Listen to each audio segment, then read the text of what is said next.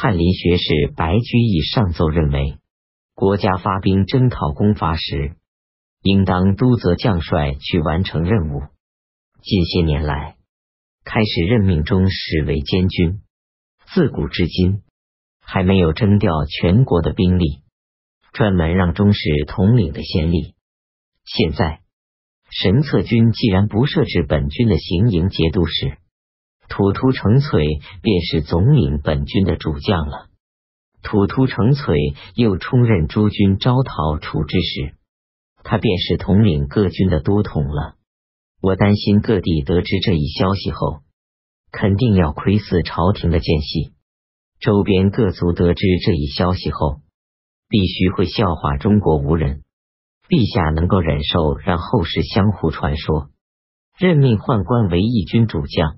各军都统是由陛下诏使的吗？我还担心刘季、张茂昭以及范希朝、卢从史，以至于各道将校都以接受土突成璀的指挥为耻辱。既然军心不齐，又怎么能够建立功劳呢？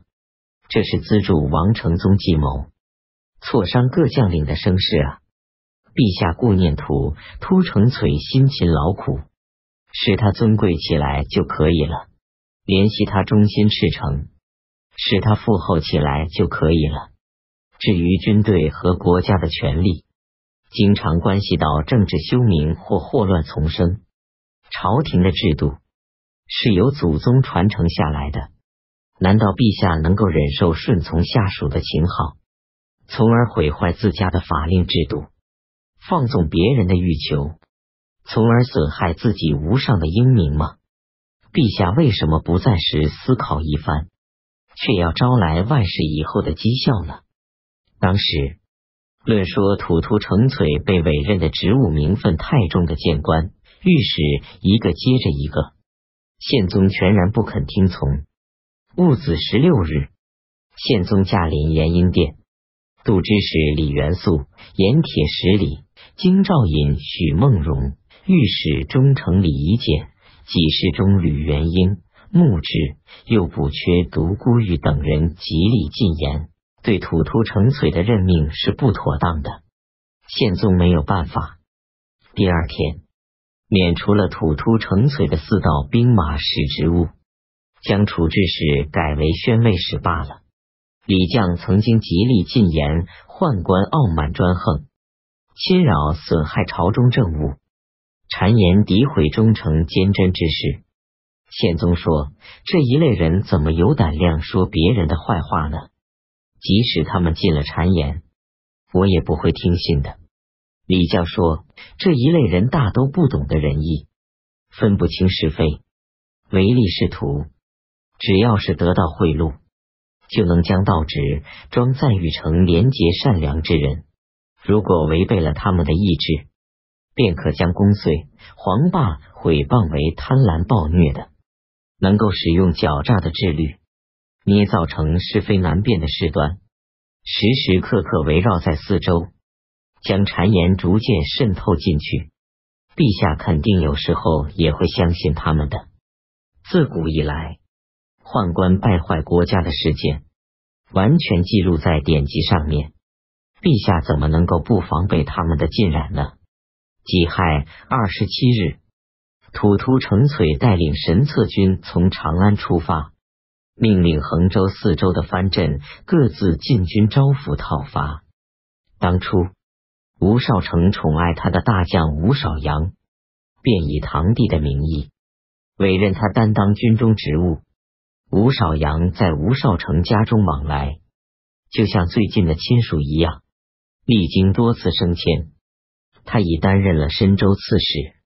吴少成得病后，连人都不能分辨出来了。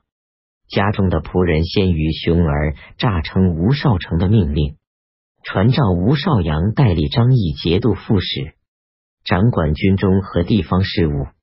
吴少成有个儿子叫吴元庆，吴少阳将他杀掉。十一月己巳二十七日，吴少成去世。吴少阳自命为张义留后。这一年，云南王寻劝去世，他的儿子劝隆盛即位。田季安得知土突程璀带领兵马征讨王承宗，便将他的徒众聚合起来，说：“朝廷的军队不能够跨过黄河，已经长达二十五年时间了。现在忽然越过魏博，攻打承德。倘若承德被俘虏，魏博也就被俘虏了。我们应当作何打算呢？”他的将领中有人从队伍中站出来说：“希望能够借给我骑兵五千人，用以消除您的忧虑。”田季安大声喊着说：“真是豪壮！我决意出兵，阻止者斩首。”幽州衙将绛州人谭忠为刘季出使魏博，得知了魏博的企图，便前去告诉田季安说：“根据我的谋算，魏博出兵。”这是招引天下的军队来对付魏博啊！为什么这样说呢？现在朝廷的军队越过魏博，攻打承德，不使用老臣宿将，反而把兵权专付给宦官，不征调全国的军队，反而派出大批的关中兵马。您知道这是谁想出来的主意吗？这便是天子自己想出来的主意。准备以此向臣下夸耀，并使他们敬服啊！如果官军在没有攻打承德以前，首先便被魏博打败了，这就表示天子的谋算反而赶不上臣下的谋算。皇上在天下的人们面前，怎么能够不感到羞愧呢？皇上既羞愧又恼怒。就一定要任用能谋善算的人士来筹划长远的计策，依仗勇猛善战的将领来训练精锐的兵马，然后再全力起兵渡过黄河。官军吸取以往失败的教训，就一定不会再越过魏博前去攻打承德。比较魏博与承德罪责的大小，也一定不会先去攻打承德。然后再攻打魏博，这可谓不上不下，就是对着魏博来的了。田季安说：“果真如此，怎么办才好呢？”谭中说：“当官军进入魏博境内时，你要好好犒劳官军。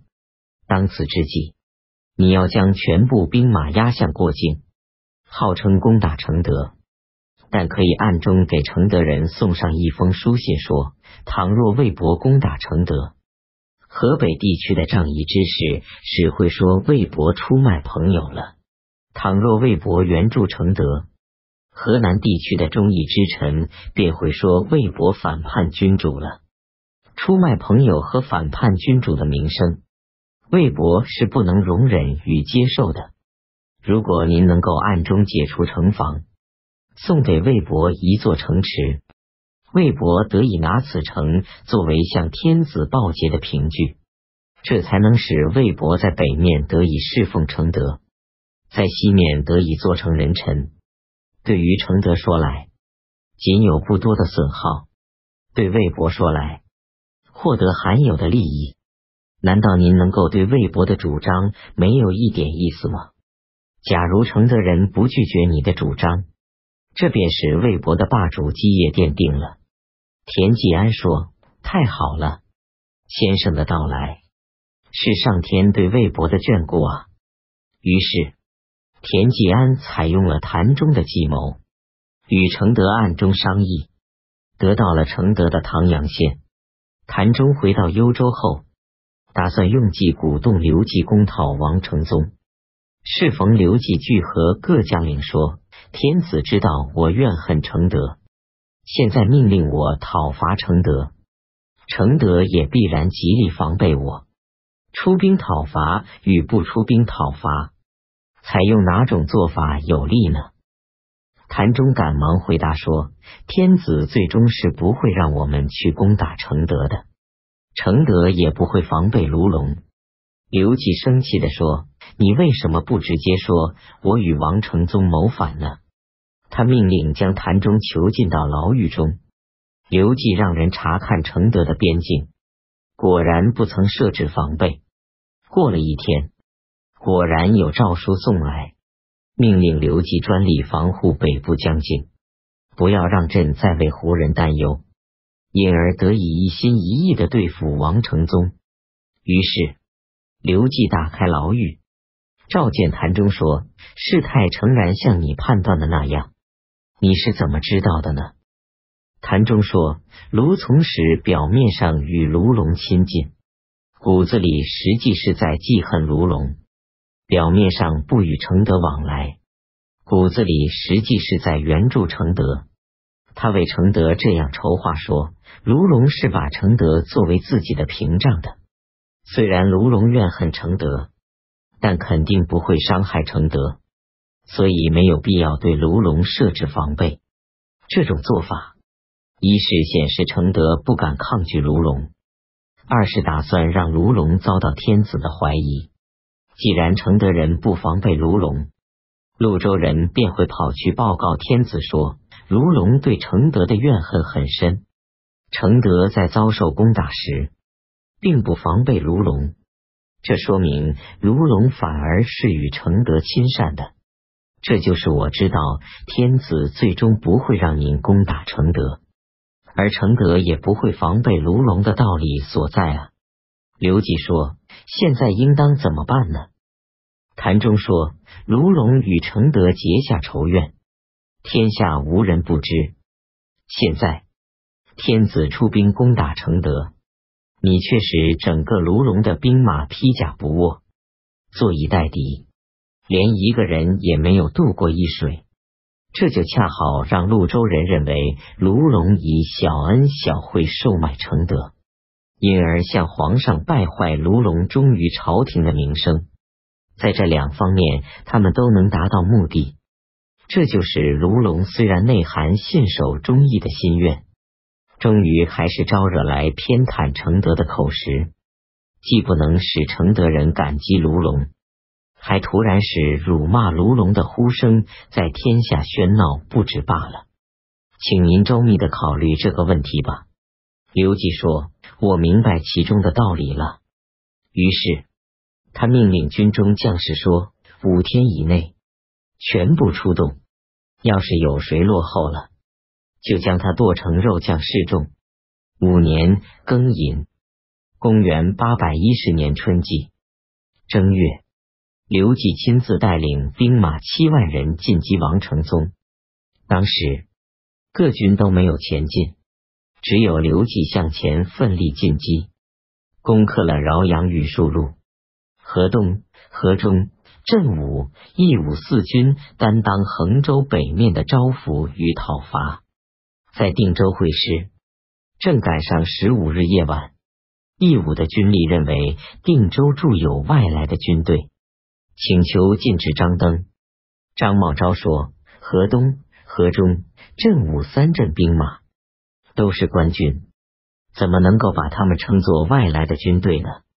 他命令点起灯来，不禁止人们夜行，不关闭房里的大门。一连三个夜晚都像平时一样，也没有人胆敢大声乱喊乱叫。丁卯二十六日。河东将领王荣攻克了王承宗的回黄镇，土突成璀来到行营后，军威政令不振，与王承宗交战屡次失败。左神策大将军立定进战死。厉定进是一员骁勇的将领，军中将士因他的战死而士气低落。河南尹房氏做了不守法纪的事情。东台监察御史元稹奏请将他拘捕，同时擅自命令停止房事办理本职事务。朝廷认为不能够这样处理，罚元稹一个季度的薪俸，将他召回西京长安。元稹来到敷水一时，有一个内侍宦官从后面赶到，撞开驿站的大门，叫喊喝骂着走了进去。用马鞭抽打元稹，打伤了他的脸。宪宗又联系元稹以前的过失，将他贬为江陵侍曹。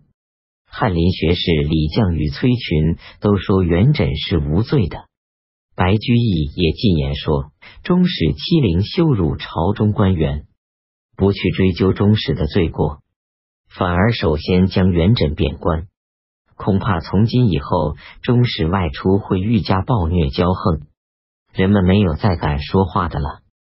再者，元稹担任御史，提出不少检举奏报，对权贵势要人士无所避忌，痛恨他的人很多。